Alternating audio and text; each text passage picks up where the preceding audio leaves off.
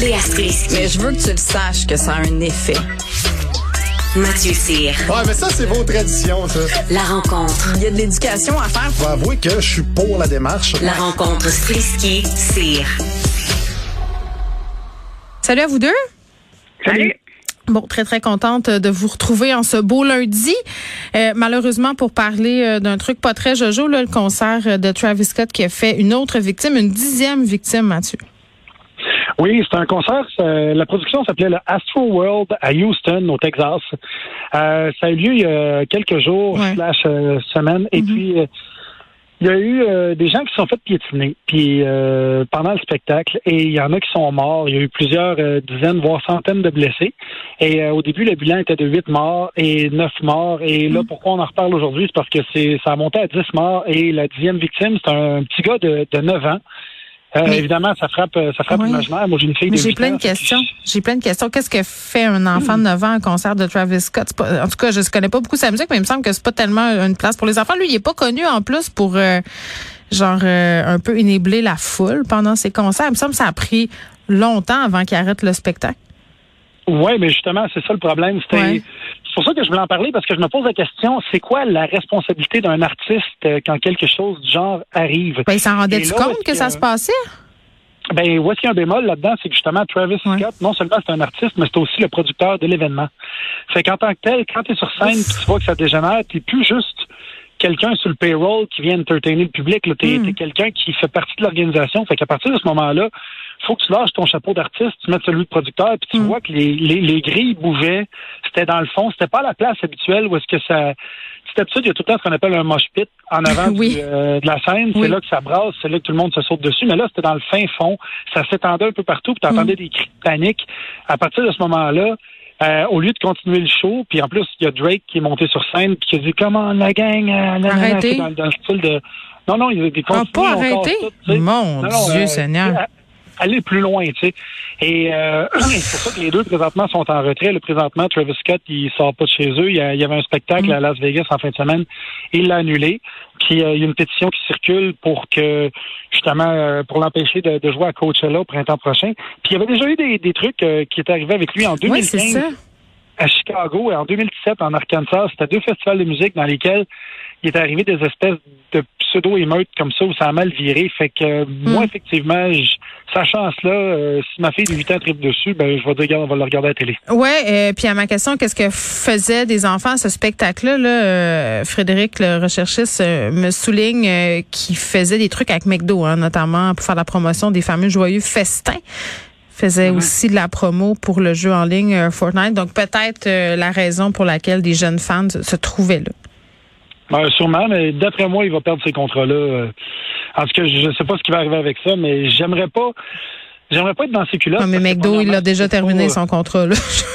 C'est ça. Oui. Parce que c'est ah, concrètement, c'est pas de sa faute à lui, sauf que le fait d'avoir resté sur scène et de continuer son show pendant que ça arrive, il aurait dû avoir. Tu sais, il y a Billy Eilish à qui ça arrivait. Puis à un moment donné, elle a, elle a arrêté Oui, le je spectacle. a rappelle. Une fille qui était pas qui était pas à l'aise, puis elle a demandé de l'aide médicale. Là, c'est complètement le contraire qui s'est passé. Une terrible histoire. Neuf ans quand même. Tu meurs euh, après t'être fait piétiner dans un concert euh, d'une personne que tu aimes.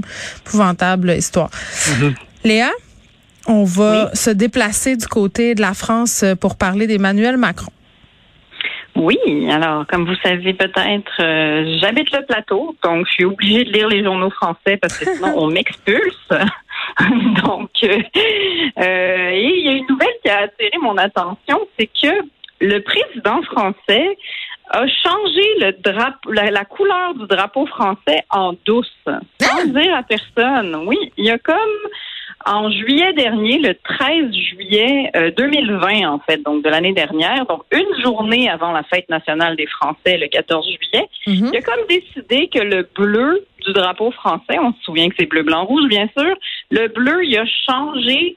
Il était plus puis il a décidé de revenir à un bleu plus bleu marine. Pourquoi? Parce qu'il est conservateur? C'est pourquoi? Ben, oui, exactement. À la gloire de Stephen Harper, en fait. C'est exactement ça, Geneviève. Non, il a décidé de le changer parce qu'en fait, le bleu avait toujours tiré vers le bleu marine, plus le bleu cobalt, en fait, Ouais. on l'appelle.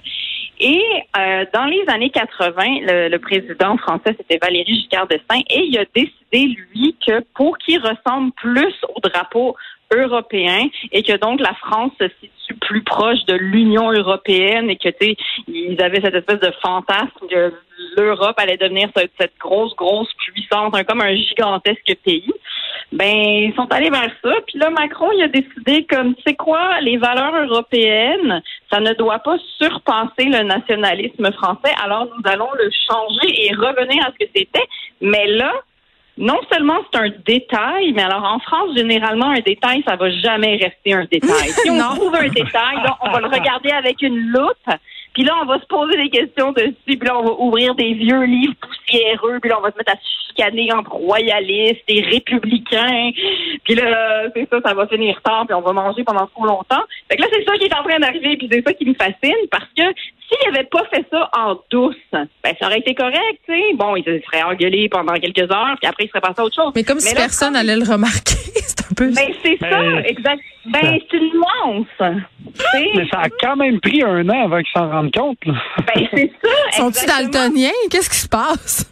Je sais pas. À un moment donné, il y a quelqu'un qui a levé la main puis qui a fait comme si noir ou le bleu, il était pas, il était pas comme ça avant, là. Qu'est-ce qui se passe? Mais, puis ils sont en train de changer les drapeaux en tous aussi. Fait que je sais pas. Il y a du monde qui a coulé la nuit, qui s'en va changer des, des drapeaux comme dans la guerre des trucs la nuit, là. Je sais pas ce qu'ils vivent, les Français, mais voilà. C'était les, les nouvelles de la France. Imagine si on faisait la même chose avec notre drapeau euh, fleur d'Élysée, ça Mais- passerait pas pantoute. Mais va-tu falloir qu'on le fasse? C'est ça la question. Parce que, tu sais, des fois, notre bleu, là, il est pas sans rappeler la France, la fleur de lys, tout ça. Fait que moi, en tout cas, je surveillerais ce que le premier ministre fait la nuit. Parce que d'après moi, c'est ça qu'il fait lui. Tellement, tellement, euh, tu sais, on- euh, je- beaucoup de bruit pour rien, c'est ce que j'ai envie de dire. tu sais. Il aurait pu comme garder son petit bleu, prendre sa petite tisane, puis se réveiller euh, le 14 juillet. Mathieu, t'avais quelque chose à ajouter? Ben, je- si on change la couleur du drapeau du Québec, moi, je vote pour le vert. Je trouve que c'est une belle couleur d'espoir. euh, c'est une couleur qui calme. Ça a l'air que t'es plus productif quand t'es entouré de vert. Mm. Fait que j'irais pour ça. C'est la couleur de l'environnement aussi. Fait qu'il y a des woke qui Exact. seraient super contents. OK. Merci à vous deux. À demain. Merci, à demain. Bye.